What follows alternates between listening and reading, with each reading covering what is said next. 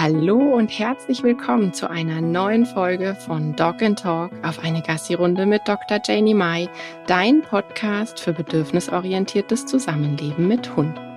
Ich habe heute wieder einen tollen Gast bei mir und zwar Lisa Stolzlechner. Hallo Lisa. Hallo.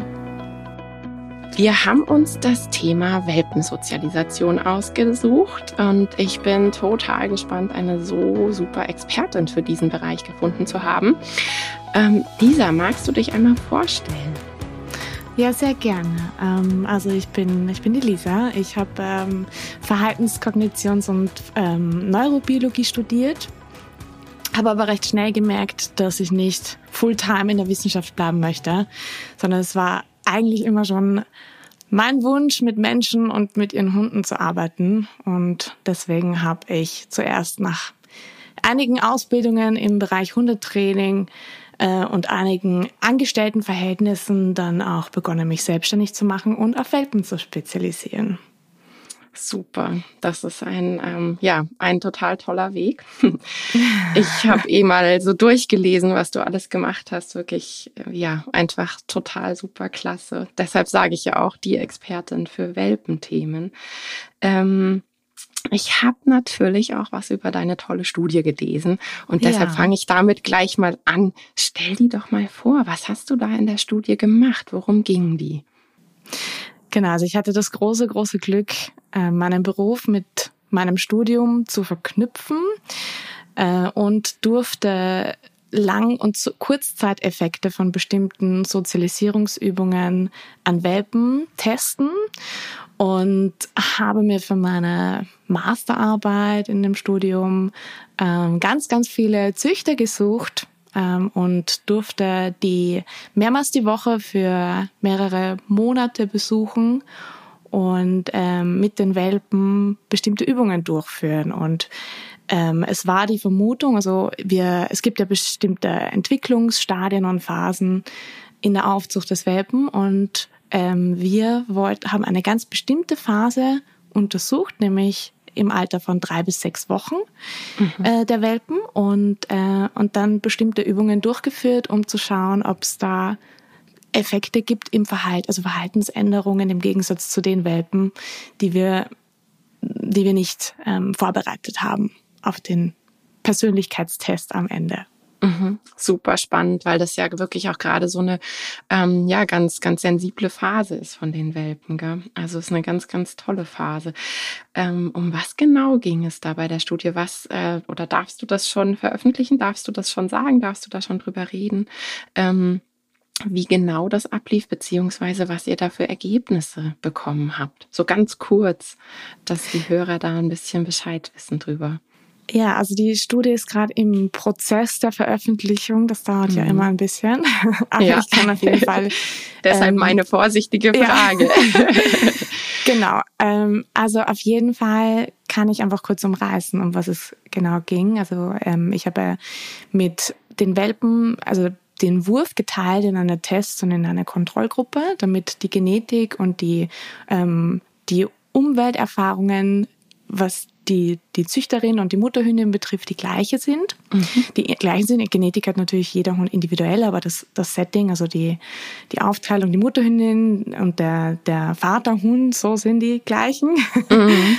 Ähm, also eine Kontrolle und eine Testgruppe. Und mit der Testgruppe habe ich bestimmte Übungen durchgeführt. Und die sind geteilt in ähm, zum einen bewegte neue Objekte, die ich Ihnen präsentiert habe, äh, Problemlöseübungen, also schaffbare Problemlöseübungen, ähm, Geräuschübungen, also ich habe Ihnen bestimmte Geräusche präsentiert und ähm, kurze Sequenzen, sie also das ging so um Sekunden, quasi von den anderen Wurfgeschwistern getrennt. Mhm. Und die Test, äh, die Kontrollgruppe im Gegenzug, die hat die gleiche Zeit mit mir erhalten, aber ohne diese Übungen. Und okay. wir haben uns dann mhm. am Ende, also in, als die Welpen sechs Wochen alt waren, ähm, alle einen Persönlichkeitstest absolviert mit ähnlichen Übungen also mit Geräuschübungen, mit, ein, mit Interaktion auch mit einer fremden Person, mit Exploration, ähm, mit einer Konfrontation mit einem neuen Objekt. Und dann haben wir uns angeschaut, wie sich die Welpen voneinander unterscheiden. Mhm. und die Ergebnisse waren mit den sechs Wochen, ja total. Äh, man hat auch, finde ich, schon während der Entwicklung gemerkt, dass sich die Hunde weiterentwickeln, auch die Gruppe als solches, mit denen wir diese Übungen gemacht haben. Ja. Nur natürlich kann man dann äh, auch nicht die eigene Meinung darauf projizieren, sondern es gibt ja statistische ja, Verfahren, die ja. du auch selber kennst aus der Wissenschaft, dass man da alle, dass das natürlich ähm, stichhaltig ist. Mhm. Und wir hatten dann auch eine Person, die die Videos, oder eine andere Person, die die Videos analysiert hat. Und es ist ja auch wichtig, dass man nicht so eine persönliche, unbewusste Einstellung ähm, mhm. in die mhm. Ergebnisse quasi mit einbezieht, was man ja, dann vielleicht ja. als Wissenschaftler macht, wenn einem das am Herzen liegt. Und deswegen hat auch eine Person unabhängig von mir und meiner Betreuerin die Videos analysiert und wir sind tatsächlich zu dem Ergebnis gekommen mit, also mit sechs Wochen ähm, bei diesem Persönlichkeitstest, dass die Welpen, die ich quasi vorbereitet habe und diese Übungen gemacht habe, dass die ähm, sich schneller erholt haben nach einem lauten Geräusch. Sie haben schneller wieder gespielt. Sie haben eine weniger starke Startle Reaction, also dieses Zucken äh, mhm. nach einem Geräusch gezeigt. Sie waren ähm, explorierfreudiger, was das neue Objekt betrifft. Sie waren, ähm, haben weniger sich versteckt oder sind äh, haben sich ähm, den Kontakt, direkten Kontakt zu den Menschen gesucht. Und unsere Interpretation dieser Ergebnisse waren, dass die Welpen, die von Anfang an diese Geräusche integriert hatten mit ihren Wurfgeschwistern, dass sich die ähm, besser angepasst haben an diese neue Situation in diesem wow. Persönlichkeitstest und damit besser mhm. umgehen konnten. Wow, das ist ja echt super, super spannend, weil das ja dann einfach zeigt, dass gerade ähm, Geräuschthema ist natürlich für mich ähm, super interessant mit den vielen Hütehunden ähm, in meinen Trainings. Wow, einfach ähm, ja das Wissen, dass man da eben doch frühzeitig dann schon was machen kann. Gell? Sehr, ja, sehr absolut. spannend. Ich freue mich auf die Veröffentlichung. Ja, also es, es wird bald soweit sein, auf jeden Fall. Kann sich nur mehr um Monate handeln. oh, hör auf. ähm, dann, dann hast du hier jetzt ja schon äh, die allerwichtigsten Dinge rausgehauen. Sehr gut. dann ja. wissen wir das ja schon. Ähm, ja, aber gibt es sowas wie die perfekte Welpensozialisation? Gibt sowas? Äh, ja, das werde ich auch ganz häufig gefragt von meinen KundInnen. Ähm, und auch in vielen Büchern steht oder gibt einfach so bestimmte Vorgaben, die man dann ähm, oder wo Menschen dann dazu neigen, das auf jedem Welpen dann so anzuwenden und mhm. das äh, die perfekte Sozialisierung oder Sozialisation gibt's einfach nicht. Also es, man muss jeder Welpe auch schon mit drei Wochen, mit sechs Wochen ähm, nimmt ein anderes Paket mit und gerade wenn wenn die Hunde bei den Menschen eins sind, sind sie acht Wochen, acht bis zwölf Wochen alt in der Regel. Mhm.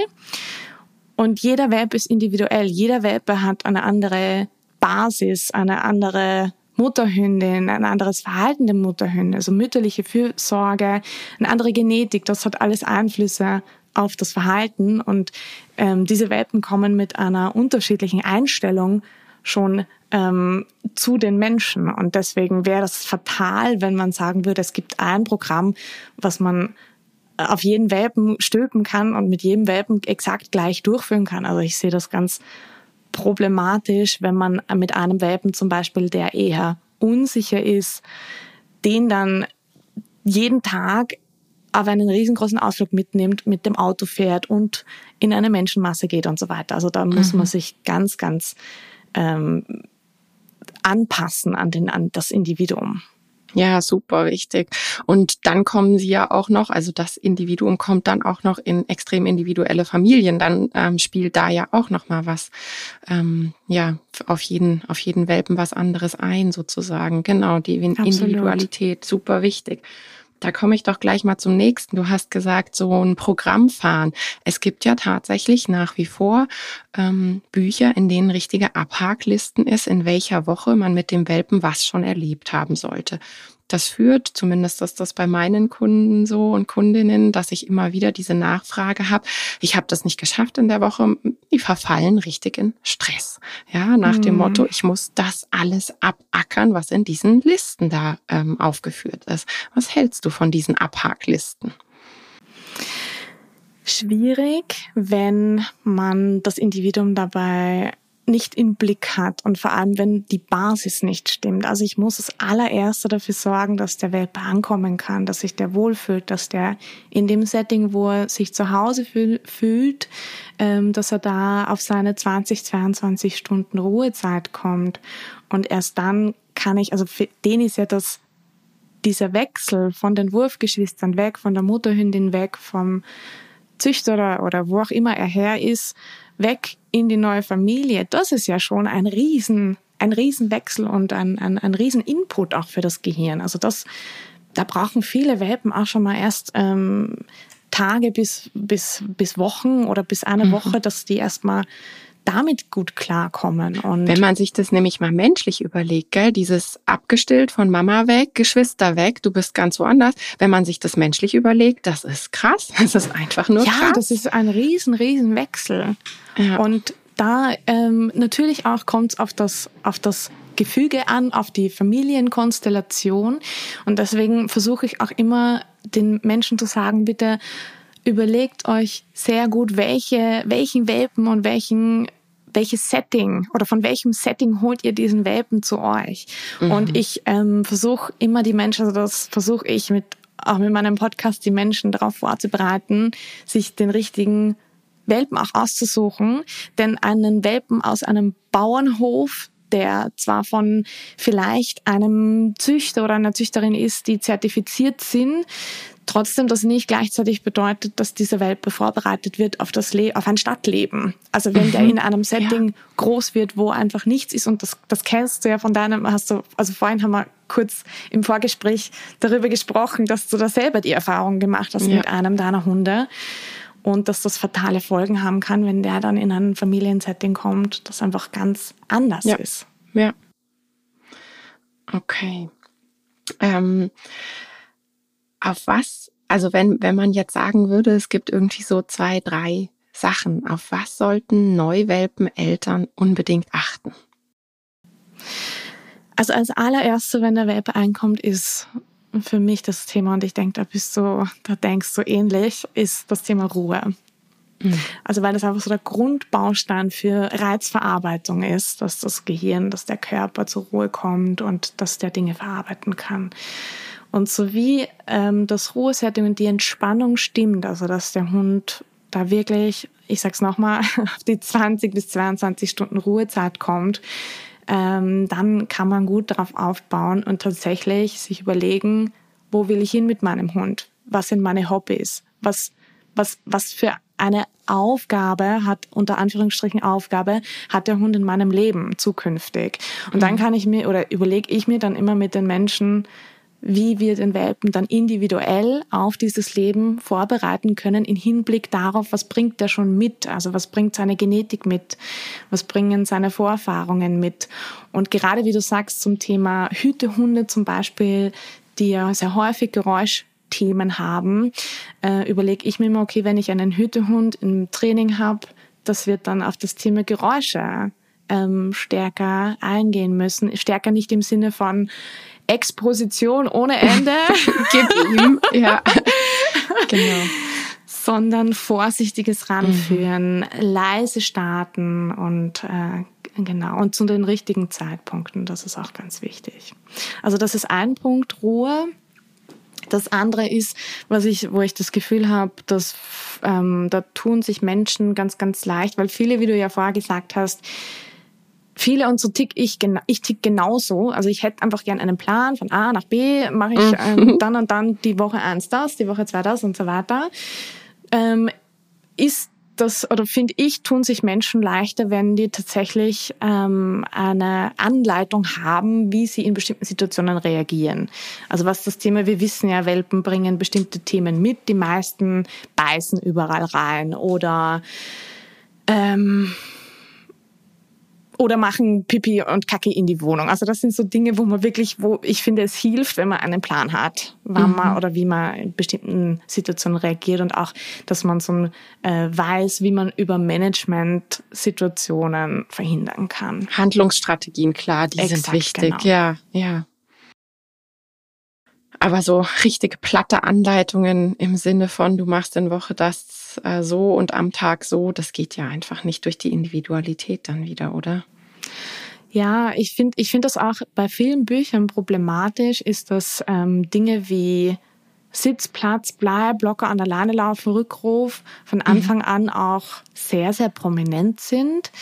Ähm, also ich finde, da ja, ist der, ist die, ist der Fokus sollte eher auf dieses Umweltlernen liegen, weil das ist so viel. Und wenn wir beachten, dass diese Welpe eigentlich nur zwei Stunden im, an seinem Tag aktiv sein sollte, also im Sinne von körperlich aktiv und, und geistig äh, Input haben kann, damit das das Gehirn gut verarbeiten kann, dann äh, wie, wie, wie schaffe ich das dann, äh, dann auch Sitz und Platz und Bleib zu üben? Also das, mhm. das, das geht überhaupt nicht. Also bei mir fangen die Leute erst sehr viel später mit diesen Dingen an, weil ich finde, das hat überhaupt nicht Priorität, sondern Priorität ist erstmal Ruhe und entspanntes Kennenlernen ihres zukünftigen Alltags. Ja, total. Ja, das ist ganz wichtig. Das ist echt so wichtig, weil ähm, wenn man sich dann auch anschaut, was die heutigen Hunde einfach so abkönnen müssen, es ist alles so voll geworden, ja. Und ja, die menschliche Welt ist einfach dieses schneller, weiter, besser und das es, es sind viel mehr Hunde ja auch auf einem Fleckchen. Das heißt, alleine das Päckchen, was die da tragen müssen und was die mitbekommen, ohne dass man absichtlich sagt, so jetzt machen wir hier irgendwie mental körperlich was, sondern die kriegen ja so schon die ganze Zeit, wer weiß was mit, weil es so voll ist. Ja, ich habe auch die Erfahrung gemacht, das ist ein kleines Beispiel von, äh, von Kundinnen von mir, dass äh, wenn sich Welpen Menschen im Park treffen und der eine sagt zum anderen, ähm, wir sind in einer Hundeschule und wir machen einen Gruppenkurs und äh, mein Welpe kann schon ein Pfote und ein Sitz und so weiter. Und dann fragen die meine Welpenmenschen so, ja, was können, was ja. kann euer Hund? Und so, ja, hm, wir können weder Sitz noch Pfote ja. und wissen dann in dem Moment nicht, was ihr Hund kann, weil wir Ruhe, also der Hund kann schlafen, der kann Ruhe, der kann in die richtigen Dinge beißen, also in sein Spielzeug. Ja.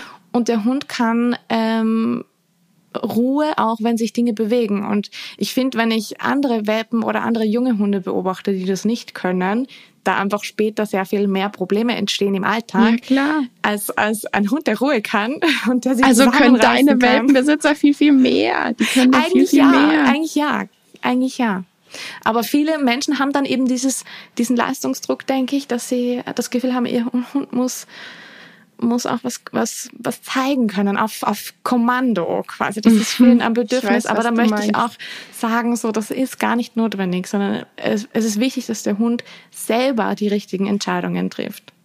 Ich weiß noch, mit meinem Kenny war das so, mein Border. Na klar, da ja. haben mich dann auch immer alle gefragt, krass, was kann der schon? Der Border, Border bei der Trainerin. Und der konnte gar nichts. Der konnte nicht mal hier oder so. Das kannte er gar nicht. Ich habe dann immer gesagt, der kann einen Zaubertrick, der ist richtig krass. Der kann überall schlafen. Wow, das ist wirklich richtig gut. Ja, also ähm, äh, ja, deine Welpenmenschen können definitiv mehr. Es ist einfach so sie sind besser gewappnet für das spätere Leben. Ähm, auf was sollten Neuwelpeneltern achten, wenn sie eben beim Züchter sind? Was würdest du da für Ratschläge geben? Also ich würde mir auf jeden Fall die Mutter, Mutterhündin ganz, ganz genau anschauen. Ähm, mhm. Vielleicht auch in Bezug auf Kontakt mit Menschen, also mit mir als fremder Person, wenn ich da das erste Mal bin. Ist sie da? Sieht sie gesund aus? Wie, wie ist ihr Verhalten? Äh, wenn sie aufgeregt ist, kommt sie dann auch wieder runter? Vielleicht wäre auch eine Idee, ähm, die Hunde oder zu fragen, ob man mit der Mutterhündin draußen unterwegs sein kann. Äh, ich habe zum Beispiel als kleines Beispiel, also ich habe ja sehr, hatte sehr viel Kontakt mit ZüchterInnen in, mhm. durch meine Masterarbeit und auch mhm. durch meine ähm, Kundinnen. Und es gab zum Beispiel einen Wurf, ähm, eine Mutterhündin, die hat, das habe ich erst im Nachhinein erfahren, ähm, ein Aggressionsproblem mit Autos. Also die hatte, mhm. äh, wenn ein Auto entgegenkam, wollte dahin und das Auto in, den, in die Reifen beißen. Mhm. Und alle Welpen, alle, alle Welpen von dem ganzen Wurf hatten das gleiche Problem später. Mhm. Woher das wohl kam. Genau. Und da, ähm, das hat einen Rieseneffekt, also das, die, das Verhalten der Mutterhündin, auch die, die Tendenz, ja, wie ist die mit bestimmten mhm. Reizen? Auch natürlich, wie, wie schauen die Welpen aus? Also, und welche Fragen beantwortet auch der Züchter, die Züchterin im Hinblick auf die Welpen? Es sollte ganz, ganz offen sein. Es sollte keine, ähm, keine Verheimlichungen geben, auch was Gesundheitszertifikate mhm. betrifft. Da ist es wichtig, dass dieser Mensch weiß, was er tut.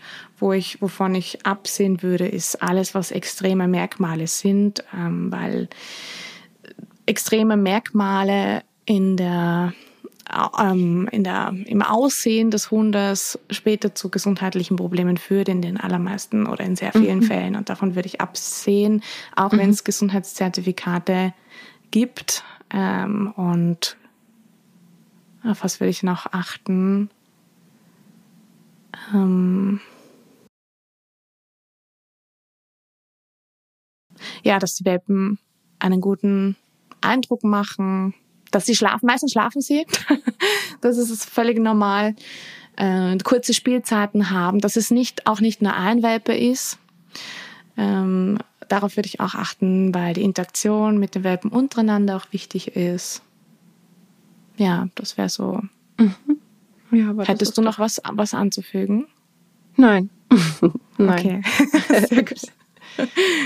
Ähm, ich habe mir noch aufgeschrieben, du hattest nämlich vorhin die verschiedenen Phasen ähm, mhm. in einem Satz gesagt. Und dazu würde mich dann natürlich auch was interessieren. Magst du über diese verschiedenen Entwicklungsphasen noch was sagen? Mhm, sehr gerne. Also im Grunde werden die Welpen schon vor der Geburt beeinflusst durch Umweltfaktoren. Also früher hat man ja gesagt, äh, die Genetik ist das, was uns voneinander unterscheidet. Das ist auch richtig. Aber ähm, Umweltfaktoren haben auch schon sehr, sehr früh eine große Rolle in der, Verhaltens- und in der Gehirnentwicklung. Und ähm, was Hormone betrifft, da bist ja du die Spezialistin.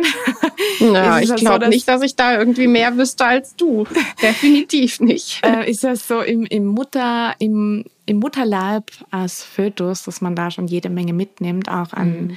an dem hormonellen Status der Mutterhündin. Also wenn die Stress hat, äh, wenn die Angst hat, wenn Nahrungs Mangel, Nährstoffmangel und so weiter. Das sind alles mhm. Faktoren, die später auch die, also ängstliches Verhalten fördern, weil der Welpe auf eine unsichere Umwelt quasi dann schon früh vorbereitet wird und daher überlebenssicherer ist, wenn er sich ebenso unsicher verhält und nicht der mhm. Draufgänger ist in einer unsicheren Welt. Mhm. Das ist, das ist ein Faktor, mm, worauf man auch natürlich achten kann. Eben deswegen sagte ich, gut auf die Mutterhündin achten, ob die generell entspannt ist im, im Alltag. Ja. Ähm, und dann nach der Geburt gibt es die neonatale Phase, die dauert zwei Wochen an, wo die Welpen weder sehen noch hören können. Was aber allerdings aktiv ist, ist die Nase und auch ähm, sie machen auch schon kleine Frustübungen, indem sie sich zur Mutter Hündin zur Zitze kämpfen und mit mhm. den Wurfgeschwistern um die beste, vollste äh, mhm. Zitze kämpfen quasi mhm. und die dann erreichen ähm, und ab der dritten, also zwischen der zweiten und dritten Woche ist diese Übergangsphase, wo sich dann die Ohren und die Augen öffnen. Mhm. Und da kommen dann plötzlich von außen Signale im Gehirn an und das Gehirn fängt an, sich zu entwickeln. Und das Gehirn fängt an, den Welpen perfekt auf die Umwelt vorzubereiten, in der es sich aktuell befindet. Und wenn ich jetzt einen komplett isolierte, zum Beispiel einen komplett isolierte, einen isolierten Raum habe, also beim Züchter oder wo auch immer im Tierschutz, wo keine Arten von, von Geräusche von außen, außer die Geräusche, die die Mutterhündin macht oder die, die Wurfgeschwister machen, mhm. habe, dann wird das Gehirn da auf diese Geräusche gar nicht vorbereitet. Und das ist dann ein wichtiger Fakt. Ähm, worauf man auch achten sollte, dass diese Welpen vielleicht Haushaltsgeräusche mitbekommen oder mhm. auch schon früh Verkehrslärm. Das wäre wichtig, wenn man seine Welpen in die Stadt vermitteln würde, dass man, dass man die auf diesen mhm. Stadtlärm vorbereitet. Ja. Super wichtig. Und das kann man ab der, ab der dritten Woche im Prinzip machen. Ähm, mhm. Und dann startet die Sozialisierungsphase, ähm, wie sie genannt wird. Da gibt es eine frühe und eine späte. Mhm. Und die frühe ähm, geht bis zur zwölften Woche. Und dann ähm, startet die späte, die dann ab der zwölften Woche läuft. Das heißt, die Gehirnentwicklung ist auch vor der Pubertät auch noch nicht vorbei. Also die dauert über die Pubertät hinweg. Also das ist auch noch eine richtige, richtig wichtige Phase, die oft vernachlässigt wird, aber soll nicht heute Thema sein. Mhm. ähm, genau, und diese frühe Sozialisierungsphase vom, von der dritten Woche bis zur zwölften bis vierzehnten, also man weiß nicht ganz genau, wann sie startet, ist auch abhängig von der Körpergröße und mhm. wann sie endet. Aber da gibt es auch ähm, Unterscheidungen, dass äh, zum Beispiel von der dritten bis zur sechsten Woche die Welpen, also die Phase auszeichnet, dass die Welpen in einer sehr entspannten Haltung, angstfrei, außer in der fünften Woche, da ist man oft so, wurde beobachtet eine kleine Angstphase.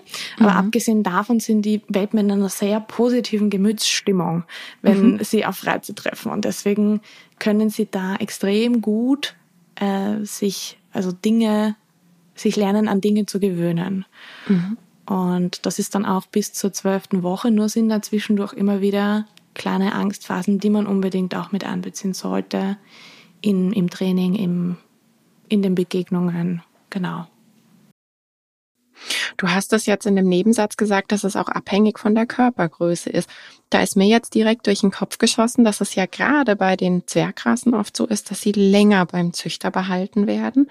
Das heißt, da kann man dann ja im Endeffekt sagen, dass der Züchter die ganze Arbeit auf seinen Schultern trägt und dass genau, es dann ja. umso wichtiger ist zu schauen, was ist da passiert und wie oh läuft oh ja. es da ab, oder? Oh ja, also kleines Beispiel. Ich hatte in, in Wien, also ich lebe ja in Wien und äh, es ist eine große, halbwegs große Stadt, zumindest mhm. für, für, Österreich. äh, und ich hatte Menschen im Training mit einem Tika-Pudel, also einem mhm. ganz, ganz kleinen Hund, deren Züchter gesagt hat, sie dürfen mit dem Hund bis zur 16. Lebenswoche nicht rausgehen und wurde mhm. auch erst mit der 14. Woche übernommen und dann ganze zwei Wochen isoliert in der Wohnung gehalten und ab der 16. Woche haben sie gedacht, na, lassen wir uns noch ein bisschen Zeit, bis wir dann mit der Hundeschule beginnen. Und ich habe damals noch in, einer, in einem Kurs gearbeitet, also in einer, jetzt inzwischen mache ich noch Einzeltrainings, aber in, äh, in einer richtigen Hundeschule. Mhm. Und dieser Hund hat sein Leben nicht gepackt. Also ich war ja. Dieser Hund ist in der Ecke gesessen, hat gezittert, hat geschrien, als würde er, als würden wir ihn abstechen. Mhm. Und er hat weder mit dem neuen Raum, noch mit fremden Menschen, noch mit irgendwelchen Geräuschen in seiner Umgebung kam der klar. Der hat sein Leben nicht gepackt. Mhm. Und das ist das Schlimmste, was man einem Hund antun kann, ihn von, von Dingen zu isolieren und vor allem während diese, diesen wichtigen Phasen. Da hat ja. der Hund ein Leben lang ein Defizit. Ja. Und das ist eigentlich, finde ich, so fast das Schlimmste, was man machen kann. Und gerade bei den, bei den Zwergrassen, gell, ich hatte ja. auch immer mal wieder ähm, Teacup, Chihuahua und so weiter und so fort, die dann ja bis zur zwölften Woche beim Züchter drinnen gehalten wurden, die nicht mal Wiese und Gras kennen. Ja, ich, und, ich, ähm, ich kann das nicht nachvollziehen. Ja. Also das vielleicht dann auch noch so als ganz wichtiger Punkt, weil du die Körpergröße eben angesprochen hattest, dass einem klar sein muss, dass man eben, wenn man Chihuahua und Dogge vergleicht, dass der eine halt früher und der andere später dran ist. Exakt. Ja, super, super wichtig. Also auch kleine Hunde, da schließt sich das Zeitfenster früher. Deswegen ist es auch da wichtig, wenn man keinen, und Züchter haben, also Züchter und Züchterinnen, haben auch nicht die Möglichkeit, auf jeden Welpen individuell in dem Sinne einzugehen, dass man äh, sie einzeln an, an Dinge gewöhnt oder den vollen Fokus auf sie legen kann. Deswegen finde ich mhm. es eigentlich ganz gut, dass eine unter Anführungsstrichen Arbeitsteilung möglich ist, dass der Züchter sich um bestimmte Dinge kümmert, die wichtig mhm. sind in der Anfangsphase und dass der Mensch dann übernimmt, also der zukünftige Hundemensch äh, und sich dann individuell nach den Bedürfnissen des mhm. Hundes um, um die, die Sachen kümmert, die dann danach wichtig sind. Ja, ja, super. Ähm, ich habe mir noch aufgeschrieben, ob wir auch noch über die Tierschutzwelpen sprechen sollen. Der Vorteil bzw. Nachteil Tierschutzwelpe versus Welpe vom Züchter. Mhm, also der Vorteil ist natürlich, dass man einem Lebewesen eine Zukunft schenkt, die er am Tierschutz oder im Zwinger oder wo auch immer untergebracht ist, sicher nicht hat. Ähm, und man kein Lebewesen oder nicht dafür sorgt, dass ein weiterer Hund ins Leben gesetzt wird und das auch nicht unterstützt. Es gibt auch genug Hunde auf dieser Welt, definitiv. Ähm, es gibt, also vielleicht so viel zu den Vorteilen. Ich weiß nicht, willst du noch einen Vorteil anfügen? Dein, okay. deine Zeit, du sprichst. Und Nachteil, würde ich sagen, ist, äh, dass man diese Phase vielleicht einfach nicht optimal nutzen kann, wobei man das auch nicht, sich auch nicht sicher kann bei zertifizierten Züchtern und Züchterinnen. Also man ja. weiß auch nicht, was da passiert ist. Ja. Und oftmals ist es so, vielleicht, jetzt fällt mir noch ein Vorteil an, dass wenn Hunde zum Beispiel in einer Gruppe äh, die Möglichkeit haben, es gibt auch beim, beim Auslandstierschutz zum Beispiel äh, Welpen, wo die Hunde die Möglichkeit hatten, über natürliche Selektion sich selber ihren, ihren, ihren Geschlechtspartner auszusuchen, dass tatsächlich, wenn das über natürliche Selektion läuft, die Wahrscheinlichkeit, dass der Hund fit ist im Sinne von äh, gesund, da höhere Wahrscheinlichkeit gibt, als wenn man jetzt eine, ich sag's mal, Qualzuchtrasse hernimmt, die einen mhm. sehr kleinen Genpool hatten und wo der Mensch sagt, ich spiele Gott und ich, ich, mhm. äh, ich verpaare diese Hunde, die sich auf natürliche Weise vielleicht gar nicht mehr verpaaren können, dann und auch ja. natürlicherweise keine, äh, keine, keine Welpen bekommen können, weil der Kopf irgendwie zu groß ist, oh ja. dann mhm. sehe ich auch da einen gesundheitlichen Vorteil. Mhm. Aber natürlich weiß man das nie. Also man, das weiß man nie, auch was die Persönlichkeitsmerkmale betrifft, was man im Endeffekt bekommt. Ja. Ein weiterer Vorteil, fällt mir noch einer an, ist, äh, dass Hunde, also dass ich habe selber einen Tierschutzhund und ich merke, dass äh, mein Hund niemals irgendetwas bei mir jemals angeknabbert hat.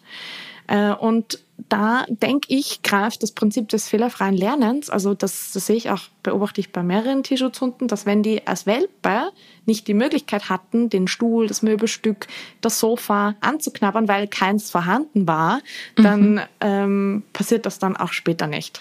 Mhm. Das ist vielleicht ein weiterer Vorteil, kann man aber auch dafür sorgen über Management, dass, äh, dass der Web vom Züchter das nicht macht, abgesehen davon. Äh, Die Ja-Umgebung so wichtig, gell? Ja, ja, genau, genau. Genau, und zu, zu den Nachteilen ganz klar ähm, ist es, finde ich, ganz problematisch, einen Welpen, der in seiner Sozialisierungsphase und in der, in der Transition Phase, also in der Phase, wo sich eben die Ohren öffnen, und die Augen, wenn der Welpe davon weggerissen wird von seiner gewohnten Umgebung, für das er eigentlich gemacht ist, für, für das sich das Gehirn entwickelt hat, den dann in eine Umgebung, zu, in eine Stadt zu setzen. Mhm.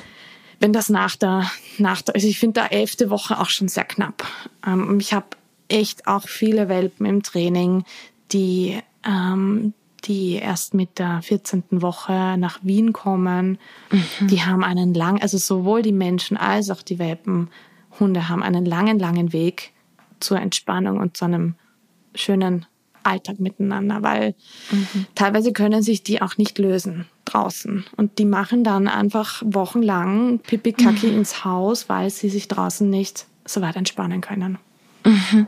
Das finde ich, find ich problematisch. Ja. Mhm. Da würde ich eher dann schauen, dass der Welpe, ähm, dass ich mir einen Hund, einen älteren Hund aus dem Tierschutz nehme, wo ich weiß, ich wohne in der Stadt und ich, ich kann das einschätzen. Das ist ein Hund, der vielleicht auf einer, in einer Pflegestelle lebt, auch städtisch und wo ich weiß, okay, der kommt mit dem und dem klar, der, die leben einen ähnlichen Alltag, wie ich das tue. Und dann ist die Wahrscheinlichkeit, dass das passt, viel höher, als wenn ich einen Welpen übernehme, der, wo ich nicht weiß, wie, wie der ist, weil der gerade im Tierschutz oder in einer, in einer mit anderen Hunden in einem Zwinger lebt. Und dann übernehme ich den einzeln äh, in, die, in die Innenstadt. Genau, das, das sehe ich ein bisschen problematisch. Mhm. Ja, da war es tatsächlich bei meiner Tierschutzhündin damals perfekt. Die ist auf der Straße aufgegriffen worden. Teneriffa Straßenköterchen und die hatte in München null Probleme. Das habe ich mir auch schon ein ah. paar Mal ah. gedacht, dass ich mit meinen, ähm, also zwei von meinen sind ähm, extrem ländlich aufgewachsen und also vor allem Kenny, Kenny in der Stadt. Oh Gott, Hölle. Allein der Gedanke macht mir schon Herzrasen. ja. Ja. Ja, das ist schon, das darf man nicht unterschätzen, dass dann doch diese anfänglichen Erfahrungen so unglaublich wichtig sind für, für das gesamte weitere Leben. Mhm. Und das war auch ein Grund, weshalb ich mich auf Welpen spezialisiert habe, weil ich finde, man kann so viel machen, bevor ja. der Welpe zu einem kommt oder, oder in der ersten Phase, wenn der Welpe da ist, dass man den auf das Leben vorbereitet. Ja, so schön. Das ist tatsächlich was, wo man so, so viel in der Hand hat. Und ich finde das auch immer einfach für uns so schön zu sehen, wenn sich das dann entwickelt. Ja. Ja, voll. Super klasse. Ähm, magst du noch ein, zwei Sätze zur Welpenmafia sagen? Wir haben jetzt über Welpen aus dem Tierschutz gesprochen. Ich finde es da wichtig, in der jetzigen Zeit vielleicht noch zwei Sätze zu, zu verlieren. Ja, also es gab jetzt in letzter Zeit einen Welpenboom. Es, ähm, durch das, dass wir so viel Zeit im Homeoffice ähm, verbracht haben, war bei vielen Menschen natürlich auch der Wunsch da, einen, sich jetzt einen Hund ins Leben zu holen. Viele wollten auch schon immer einen Hund und es ist tatsächlich da eine gute Zeit, sich einen Hund zu nehmen, wenn man die Zeit hat, ähm, auch bei dem Hund zu sein und nicht äh, sofort den mit ins Büro nehmen zu müssen.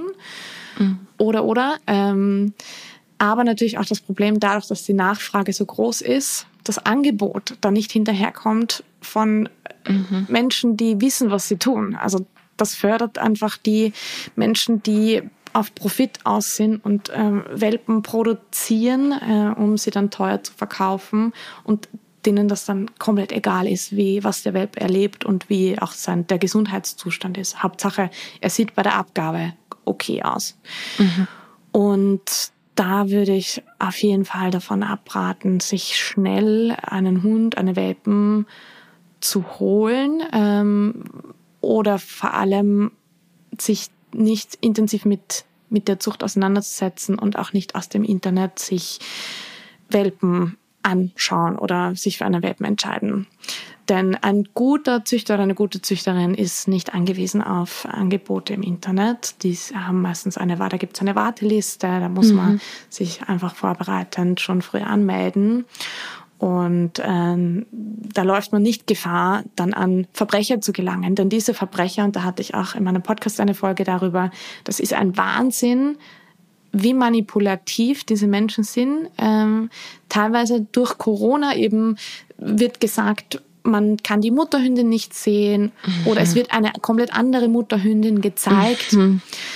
die oder eine eine gesagt, es ist ein eine ein, ein Königspudel und in Wahrheit ist es aber ein Labradudel oder etwas anderes und die Papiere werden dann oft, wenn überhaupt, hinterhergeschickt und einen richtigen Kaufvertrag gibt's auch nicht. Also da, da wäre ich sehr, sehr vorsichtig, mhm. ähm, denn diese Menschen, die verbrecherisch ähm, äh, Welpen in die, in die Welt setzen. Das ist bei uns tatsächlich auch gesetzlich geregelt. Also man muss angemeldet sein, um Welpen zu verkaufen und darf das auch nicht über Online-Portale machen, wenn man nicht angemeldet ist.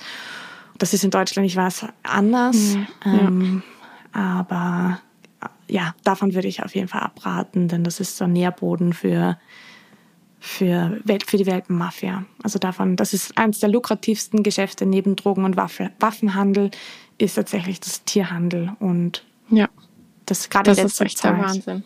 Ja. ja, und bei uns in Deutschland, du hast es jetzt schon angesprochen, ist es eben nicht so, da muss man sich erst anmelden und den Paragraph 11 machen, wenn man, äh, ich glaube, drei oder vier, ich glaube, es sind sogar vier intakte Hündinnen hat. Erst dann muss man sich anmelden und davor nicht. Oh, wow. Das heißt, ähm, die, die so mit, ich habe eine Hündin, ähm, die machen das privat. das trifft ja da fast niemanden zu. Also weil die ja das, auf die, die riesigen Züchter so ein, halt so ein Hobby, die, ein Hobbygeschäft eigentlich. Ja, ja. Okay, ja. Haben wir was Wichtiges vergessen? Magst du zum Schluss noch was sagen? Magst du den Hörerinnen, Hörern noch was mitgeben? Ja, sehr gerne. Also ich würde Ihnen gerne mitgeben, den deinen HörerInnen, ähm, vor allem die, die sich für einen Welpen interessieren oder vielleicht gerade einen Welpen zu Hause haben, dass es ein, dass ein sehr romantisches oder romantisiertes Bild in unserer Gesellschaft vorherrschend ist, wenn es mhm. um das Zusammenleben mit einer Welpen geht. Und ich bin nicht Welpen oder ich trainiere nicht Welpen mit oder Menschen mit einem Welpen, weil ich Welpen liebe und weil ich die, weil ich den ganzen Tag am liebsten mit Welpen zusammen sein würde. Teilweise bin ich sehr froh, wenn ich dann wieder gehen kann, weil ähm, Welpen sind anstrengend und mhm. das darf man sagen, man darf das auch fühlen. Ähm, es ist selten, dass alles wie im Schnürchen läuft. Man muss viel ausprobieren. Man braucht extrem gute Nerven, gute Geduld. Der ganze Körper ist hormonell von uns Menschen, wenn man ein Baby bekommt, eingestellt. Wenn man einen Welp bekommt, dann muss man da in der Nacht auf, obwohl der Körper eigentlich sagt, äh, jetzt plötzlich von heute auf morgen muss ich jetzt aufstehen, weil mhm. mein Welpe raus muss. Das ist alles eine Riesenumstellung. Teilweise kann, kommt man nicht viel zum Schlafen, muss immer schauen, was macht der. Mhm. Und äh, da würde ich allen HörerInnen einfach mitgeben, dass, äh, dass sie sich um sich selbst auch zwischendurch kümmern können und sollten und auf sich achten und dass, äh, dass die anstrengende Phase, wenn es dann anstrengend ist, auch wieder vorbeigeht und gute Nerven ja, das würde ich einfach noch zusätzlich mitgeben, weil ich finde, es herrscht ein, ein falsches Bild in der Gesellschaft über Welpen, dass, ich, dass man das Gefühl hat, ja, ein Welpe, der schläft den ganzen Tag ganz automatisch, mhm. der Stubenreinheit wird vielleicht ein bisschen anstrengend, aber ansonsten ist es einfach, kuschelt der den ganzen Tag mit einem. Genau. Ja. Und man kann ihn den ganzen Tag knuddeln, so. Und da macht man ganz, ganz süße Welpenfotos für genau, Insta. Genau, ja, genau. Ja. genau so. Und er lernt auch alles von selber. Oh Mann. Und er kann auch alles schon. Also das war ein super, super wichtiges Wort zum Donnerstag, würde ich mal sagen. Das war echt super wichtig, das noch zu sagen, weil das habe ich auch immer wieder, dass dann Leute kommen, boah, ich hätte niemals gedacht, dass das so anstrengend ist. Ja. Ja, super wichtig. Danke dafür. Ganz perfekt. Super dann, gerne.